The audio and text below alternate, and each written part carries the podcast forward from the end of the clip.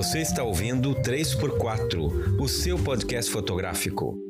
Eu sou o Will Barbosa. Eu sou o Rafael Pavão. E eu sou o Cleiton Ferreira. Nos últimos três episódios, a gente falou bastante sobre portfólios. Desde os tipos de portfólios, a gente fez uma análise com o site do, do Rafael Pavão aqui, que trabalha com a gente aqui no podcast, analisando as, o que, que ele faz, como é que ele faz, os métodos que ele usa do site dele, quais são as alternativas que ele tem de, de agora em diante. E a gente falou sobre leitura de portfólio. A gente não falou sobre um portfólio que muito fotógrafo usa e a gente deixou para falar num episódio específico que é o Instagram. Hoje, querendo ou não, o Instagram é usado por mais de um bilhão de pessoas e ele é referência para quase tudo. As pessoas usam muito o Google ainda para pesquisar, depois o YouTube, mas a maior referência para as pessoas ainda é o Instagram. É lá que elas veem os fornecedores que elas estão procurando, é lá que elas acham os fotógrafos quando elas precisam contratar alguém e é lá que elas entendem como é que essa pessoa trabalha para decidir se é ou não o cara certo para ela. Então, esse episódio de hoje, eu não, ainda não vou deixar claro se vai ser só esse ou se a gente vai seguir, porque vai depender do, do andamento do episódio. A gente vai falar bastante sobre o Instagram. Os métodos que a gente usa, as estratégias que a gente usa, o que que funciona para nós, o que que deixou de funcionar, porque o algoritmo tá sempre mudando, e o que que a gente pode fazer para quem tá começando já ter um Instagram de destaque, um Instagram que funcione para atrair clientes e nos ajude a vender mais, porque querendo ou não, o nosso Instagram é a nossa principal ferramenta de vendas hoje, junto com o site, junto com o WhatsApp, que é onde os nossos clientes nos procuram mais. Clayton, eu vou começar por ti hoje. Fala o teu Instagram hoje no ar, assim, porque a gente sempre deixa aqui embaixo no, na descrição do episódio no, no Spotify, nas redes sociais, mas assim, ó, qual é o teu Instagram hoje? Meu Instagram hoje é arroba Clayton Ferreira Arte. Tem, na verdade, dois perfis, né? Porque um é o prof. Clayton Ferreira, que eu utilizei por um bom tempo só com, como particular e também com algumas coisas de ensino. E aí depois eu criei esse só para as minhas postagens mais relativas à arte. Até que eu descobri que é melhor tu ter tudo misturado, tanto o perfil privado quanto o perfil profissional. E aí eu optei por manter esse aqui. Isso já entra num assunto que é bem complicado, porque a maioria das, das, dos especialistas tem uma opinião bem divergente sobre ter dois Instagrams ou não. Eu tinha três Instagrams até semana passada. Tipo, o meu pessoal, o meu de trabalho dos ensaios femininos e um mais abrangente, que tinha lá os eventos que eu tinha feito, os ensaios de gestante que eu tinha feito e mais algumas coisas. Só que no final das contas, a gente precisa entender que o Instagram é uma rede social. Aí entra um ponto que eu já queria ter dito no início do episódio, acabei deixando pro meio do, da fala, que é o Instagram não é tua vitrine. Não usa o Instagram como vitrine, porque é isso que a gente faz quando a gente separa. E as pessoas não têm interesse nenhum em só ver foto, só ver foto, só ver foto, só ver vídeo. Elas querem saber mais sobre a gente porque é uma rede social. Então a gente precisa ter estratégias de de venda e também continuar usando o Instagram como rede social, associado a uma ferramenta de vendas. Pavão, qual é o teu Instagram hoje? É pavão underline fotografia. Paval? Paval. Paval, sem acento no ar. Tu é um Isso. cara também que tu, tipo, hoje é o teu Instagram principal. Tu não usa ele como Instagram pessoal e Instagram de trabalho. Tu só posta trabalho ali, né? Isso, eu não tenho Instagram. Eu não sou um cara de rede social, na verdade, tão forte, né? Na minha trajetória, assim, eu foquei muito no Google, no orgânico no Google, né? Pra ficar na primeira página por um tempo, né? E consegui. Daí depois eu usei bastante o Facebook, né? Como tanto no pessoal do Facebook, que, que eu divulgava mais no da Lucy, né? E daí eu criei a minha fanpage e trabalhei bastante pelo Facebook. E o Instagram também eu usava, né? Eu sempre usei ele como ferramenta, né? De, de postar as coisas lá, que é o nosso trabalho, mas eu não foquei nele com uma estratégia de engajamento, de mostrar mais quem é a gente, de pessoalizar, que é o que o pessoal, que todos falam hoje em dia, né? Para que tu tenha mais engajamento no orgânico, no Instagram, tu precisa entregar conteúdo e, e também mostrar um pouco quem tu é, né? Porque as pessoas compram pessoas, né? CPF e compra essa é a CPF. dificuldade que eu tenho. É, CPF compra CPF. E é uma das dificuldades que eu mais tenho, assim, na, no Instagram é, é me expor, né? Eu sei que para essa geração nova aí, que tá aí, é fácil isso, né? Mas para mim eu tenho um pouco de dificuldade ainda de me expor como pessoa dentro do, das redes sociais, né? Dentro, eu mostrar coisas particulares minha dentro do Insta é uma uma, uma das dificuldades que eu tenho, assim, de, de trabalhar o meu marketing, né? Por isso que eu foco muito no, no ads, né? Eu acabo indo direto no, no patrocinado porque daí eu trabalho de uma outra estratégia para compensar essa minha fa falta de trabalhar o orgânico, né? E tem uma coisa que é importante saber, né? Assim, quer dizer, primeiro eu vou, vou fazer a, afirmação, né? O Instagram é plantar numa terra que não é nossa, né? Tu mesmo falou isso, né? A gente trabalha o site, ele é muito mais nosso do que o próprio Instagram, né? Então, o que que tu acha disso, assim, apostar tudo no Instagram? Essa é a estratégia? Essa semana, ontem, eu acho anteontem, eu fiz uma postagem falando justamente sobre isso, que a pessoa que tem um Instagram Instagram como ferramenta principal, ela é uma ferramenta essencial. Tu, tipo, tu não pode não ter Instagram, só que ela não pode ser a tua única ferramenta. É bem isso, tu tá plantando algo numa terra que não é tua. Porque pode a qualquer momento chegar o Mark Zuckerberg e dizer assim, ó, tu não vai ter mais Instagram e te cortar fora. E tu perdeu tudo aquilo que tu construiu de audiência, de conteúdo e tudo mais,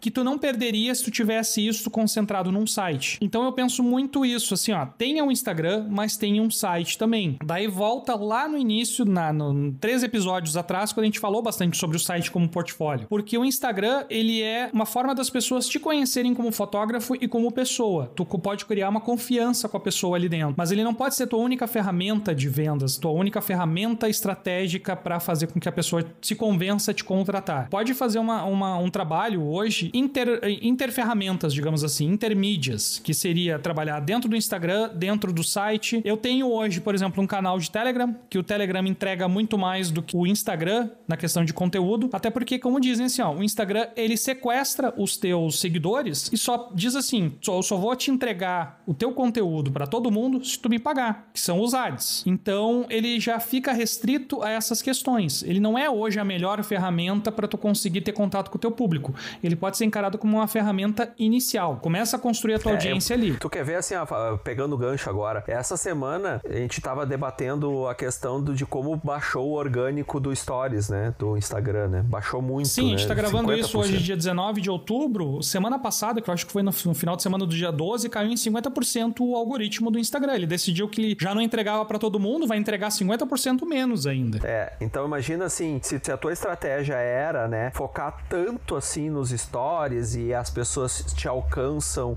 e te conhecem através de, do stories do Instagram, agora foi pela metade. Então olha como impacta um negócio, né? Nós estamos dizendo que a metade das pessoas agora começam a ver o teu trabalho. E antes, imagina, é quase que a metade de clientes, né? Se tu for ver, né? Metade de orçamentos, porque se isso vai se gerando com o tempo, então é um problema, né? Para quem está trabalhando direto, né? Isso aconteceu muito alguns anos atrás nas fanpages. Tu lembra que as fanpages antes ela entregava um monte, tanto que tinha pessoas com 500 mil curtidas as fanpages. E o pessoal, tu lembra que teve uma leva de empresas que pararam de postar na, na, no Facebook porque a entrega foi lá pro saco, né? Que produziam conteúdos, né? Lembra, eram jornais que faziam um monte de postagem, tinham um engajamento Eu, eu alto. lembro que eu acho que entregavam menos de 5% da, da tua audiência audiência era uma coisa assim, aí tu tinha que fazer toda aquela história. Siga, coloca para ver primeiro, não sei o que, tinha que todo um negócio assim pra poder receber, né? É, ficou e ainda complicado. assim, cara, foi pro saco. Agora é 1% a fanpage, né? Nem isso, Porque eu o acho. Facebook é menos, né? É menos. E a, então o Facebook o pessoal começou a migrar de rede social, né? Foi pro Instagram. E daí agora, cara, tem o tal do TikTok, né? Falando agora, eu sei que não tem a ver com foto, né? Mas o TikTok tá tendo um engajamento e uma quantidade de visualização gigantesca. Por isso que o Instagram lançou o Reels, né? Sim, a ferramenta, ferramenta, da vez hoje no Instagram é tipo, o que mais entrega é o Reels porque ele é uma ferramenta de fácil consumo e fácil produção. Não é tão fácil de produzir quanto no, nos stories, mas ainda assim é uma ferramenta de fácil produção. E ele está entregando lá em cima, porque ele quer que as pessoas usem. Então, eu acho que a primeira estratégia que a gente pode deixar aqui para quem está ouvindo a gente é abusa das ferramentas novas sempre. Se está começando hoje no Instagram, pensa em alguma estratégia que tu possa usar para criar Reels os vídeos de Reels para chamar a atenção de um possível público que tu queira atingir. É isso aí. Então, cara, uma das coisas que eu fico me questionando muito é como que a gente faz para conseguir quando tem um fluxo de trabalho maior, né? Hoje, por exemplo, a minha dificuldade é que eu tenho que fazer as fotos, eu tenho que editar elas, eu tenho que postar, eu tenho que fazer minha estratégia rodar de Facebook Ads, que eu trabalho forte nisso, né?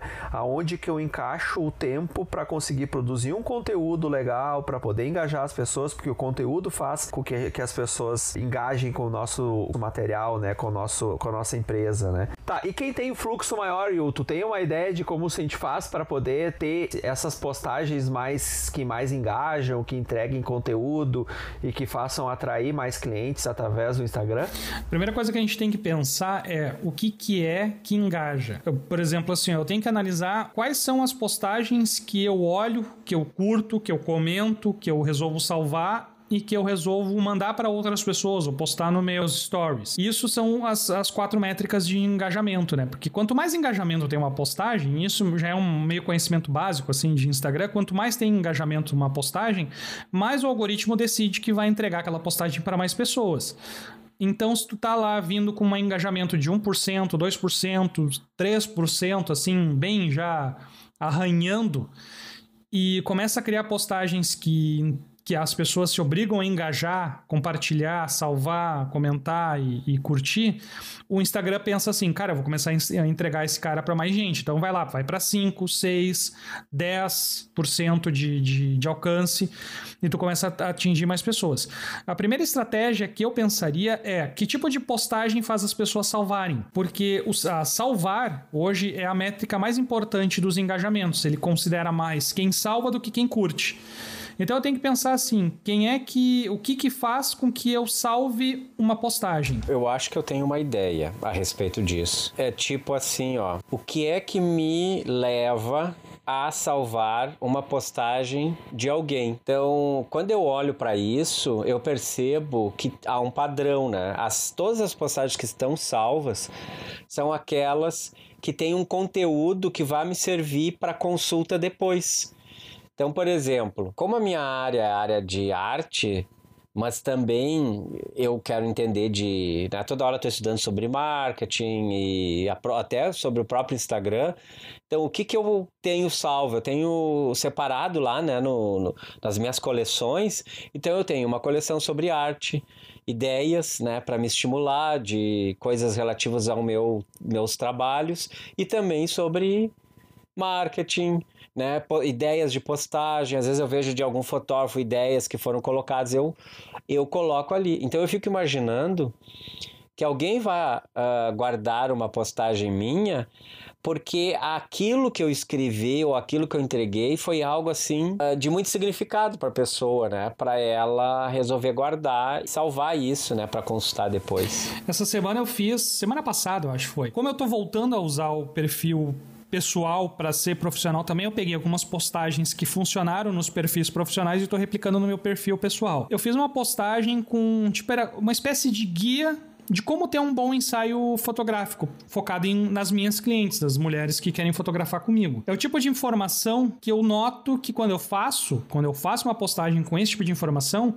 elas salvam. Então foi uma das, das últimas postagens que eu tive mais salvamento entre as últimas, assim, tipo, se comparar com curtidas, eu acho que deu quase 50% só de pessoas que salvaram em relação às curtidas. Isso quer dizer que o Instagram entendeu que aquela postagem é importante e começou a distribuir para um pouquinho mais de pessoas. Daí vai lá, algumas foram lá e ainda impulsionaram elas compartilhamento. Então ele já entendeu, opa, mas tem mais coisa vindo aí. Não tive tantas curtidas, e, desculpa, tantos comentários.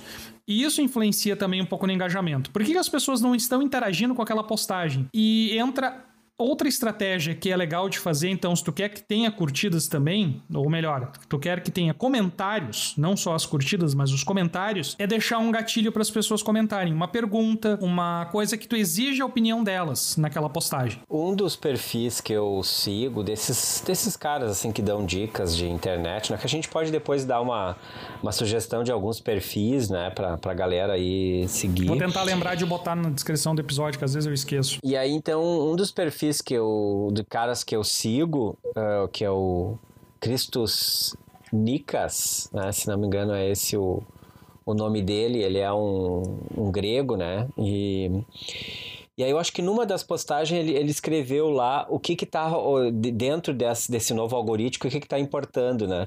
E ele colocou lá, em primeiro lugar, salvamento, Em segundo lugar, se não me engano, é para enviar a mensagem para alguém. Em terceiro lugar, é o aviãozinho, né? Em terceiro lugar, comentar. E em último lugar, dar o like. Então, se a, se a pessoa salvou e mandou para alguém, já tá de ótimo tamanho, porque são justamente as coisas que mais engajam. Dar like e comentar já não é mais tanto assim. Porque essa, isso, é, isso é uma empresa, né? A gente sempre tem que lembrar disso. É uma empresa e é ela que determina como é que ela vai arrumar o, o algoritmo do jeito a, a seu bel prazer, né? a Nem gente os que dança. próprios funcionários do Google, do, do Instagram falam que sabem como é que funciona realmente o algoritmo. Então, mas assim, o que que dá pra entender nisso? Curtida é muito fácil de dar. Tu tá passando a foto no feed, ah, olhou uma foto bacana, papá. Do, do- dois cliques curtiu. Pra comentar, tu tem que parar. Daí tu pode comentar, dependendo da foto. Se é uma foto de, ah, sei lá, uma inside gestante que as amigas da gestante olharem e vá, vou comentar, ai, que linda foto. Ok, tu perdeu ali 5 segundos pra fazer isso. E passou adiante. Pra salvar, significa que aquilo ali impactou muito quem tá olhando aquela foto. E aquele conteúdo, porque daí não é só a foto, é o conteúdo que vem junto com a foto. Pode ser na legenda, ou se tu daqui a pouco faz um carrossel, o que tá dentro daquele carrossel nas outras imagens. Então, aquilo ali impactou tanto na vida da pessoa que ela decidiu salvar pra ela e se impactou tanto quanto ela acha que vai impactar outras pessoas, ela vai lá e joga pra outra pessoa também, ou nos stories ou manda pra alguém. Eu tava me lembrando agora de uma postagem que o Christos Nicas fez esses tempos, né, no dia 30 de setembro, para quem for lá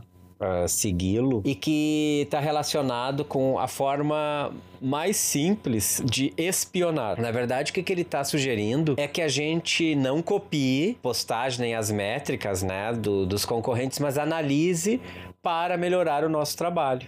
Analise para poder crescer, né, e se desenvolver. Que é aquela história, né? Não, não copie, roube. Né? E se alguém já deve ter ouvido falar Roube isso. como né? um não artista. copie, roube como um artista.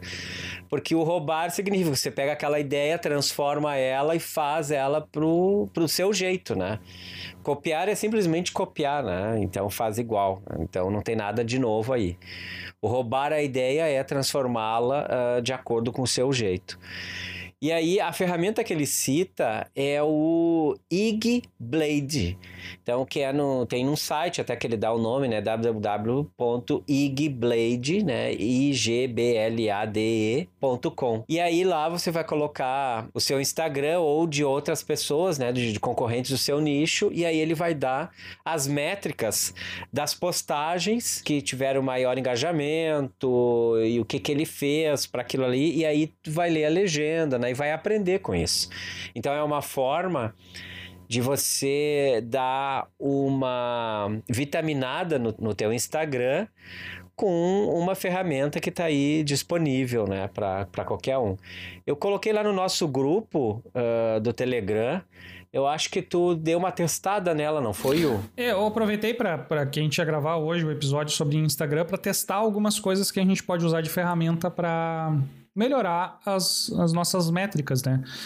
E eu achei, eu achei interessante essa, essa Wigblade, porque assim, ele te dá uma análise fria dos perfis que tu coloca ali. Tu pode usar o teu perfil, tu pode usar o perfil de outros concorrentes para entender ah, como é que tá a questão de engajamento, principalmente, curtidas, daí tu faz de forma mais abrangente curtidas, comentários, até as visualizações, tu consegue ver é, quais são as fotos que estão dando mais visualizações para ti. Usar isso para criar estratégias que busquem melhorar eh, eh, essas, essas informações que tu pega. Por exemplo, eu descobri que aqui no meu Instagram eu tô com um engajamento de 2.04%, ou seja, de todos os meus dois mil e poucos seguidores, só 200, 2.4, ou seja, 40 pessoas, 50 pessoas estão engajando direto comigo. E isso pode ser analisado de uma forma boa ou de uma forma ruim, porque se essas 40 pessoas so- são as 40 pessoas que consomem o que eu posto e no momento que eu fizer uma chamada para ação, elas forem me contratar, tá de bom tamanho. Agora, se essas 40 pessoas, 50 pessoas não são exatamente as pessoas para quem eu quero vender, eu preciso reformular as minhas estratégias de postagem, de conteúdo, de chamadas para ação, de, de, de gatilhos mentais e tudo mais para tentar atrair as pessoas que eu quero que comprem de mim. Mas eu sugiro assim, ó, vocês darem uma fuçada nessa, nessa ferramenta aqui, o Igblade, para entender como é que vocês estão posicionados dentro do, do Instagram em relação aos concorrentes de vocês. Por exemplo, eu olhando para ensaios femininos, eu vejo que eu tô dentro de, uma, de um padrão que a maioria dos fotógrafos até consegue menos engajamento em alguns casos, outros conseguem bem mais, pelo tipo de conteúdo que postam. E a gente tem que sempre refrisar que conteúdo no Instagram é rei. Tu tem que focar no teu conteúdo sempre. Não adianta tu pensar em algumas outras coisas que não o conteúdo, porque em algum momento a casa vai cair. A gente acabou de falar até agora sobre a importância do engajamento nas redes sociais e a gente deu o exemplo de que uma das formas de fazer isso é ter alguns conteúdos que tu vai publicando lá e isso faz com que a pessoa compartilhe, salve e gere mais engajamento, dando mais resultado até nas postagens quando a, a gente vai postar o nosso trabalho, né? Então, a gente, como a gente tem que dividir uh, as postagens entre conteúdo e coisas em geral e não só trabalho, né? a gente acaba precisando desse engajamento para que ele entregue também quando a gente quiser fazer uma oferta ou mostrar o nosso trabalho. Uh, que tipo de engajamento, que tipo de conteúdo, Yu, já que tu gosta bastante de trabalhar através dessa estratégia, que tipo de conteúdo tu acha que seria interessante produzir e que não dê tanto trabalho, né? Porque tu sabe que eu também acho que, que tem que ser meio equilibrado isso, né? e para que a gente consiga ter esse engajamento nas, uh, tanto nas redes sociais quanto no site. Conteúdo é um conteúdo vasto, então redundância da redundância. Mas eu ia. Então vou fazer o seguinte: o que, que vocês acham da gente falar no, no outro episódio agora, na semana que vem?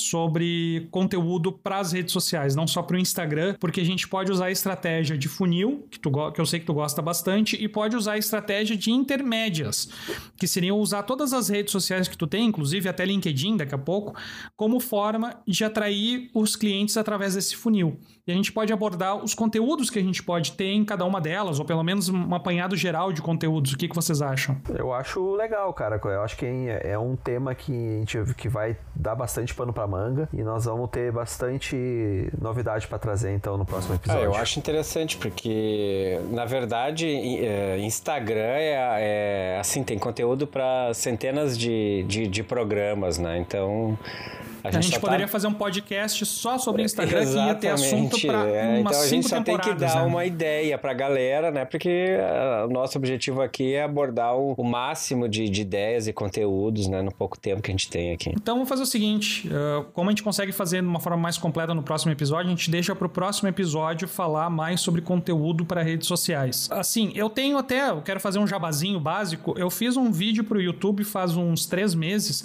de Instagram para fotógrafos. Eu acho que é um bom ponto de partida para quem quer se interessar um pouquinho mais sobre o assunto. Eu vou deixar o link na descrição do episódio também para quem quiser acessar o, o, o, vídeo, entender um pouco mais como é que é o funcionamento do Instagram focado em fotógrafo e já dar uma, uma luz para quem está ainda em dúvida sobre algumas coisas. Mas semana que vem, então, no próximo episódio, a gente fala mais sobre conteúdo para Instagram, para Facebook, para WhatsApp, para eh, LinkedIn e tudo mais. Porque dá para usar umas estratégias muito boas com as, todas as mídias possíveis. Então, a gente encerra por aqui. Eu sou o Barbosa. Eu sou o Rafael Pavão. E eu sou o Cleiton Ferreira. E até mais.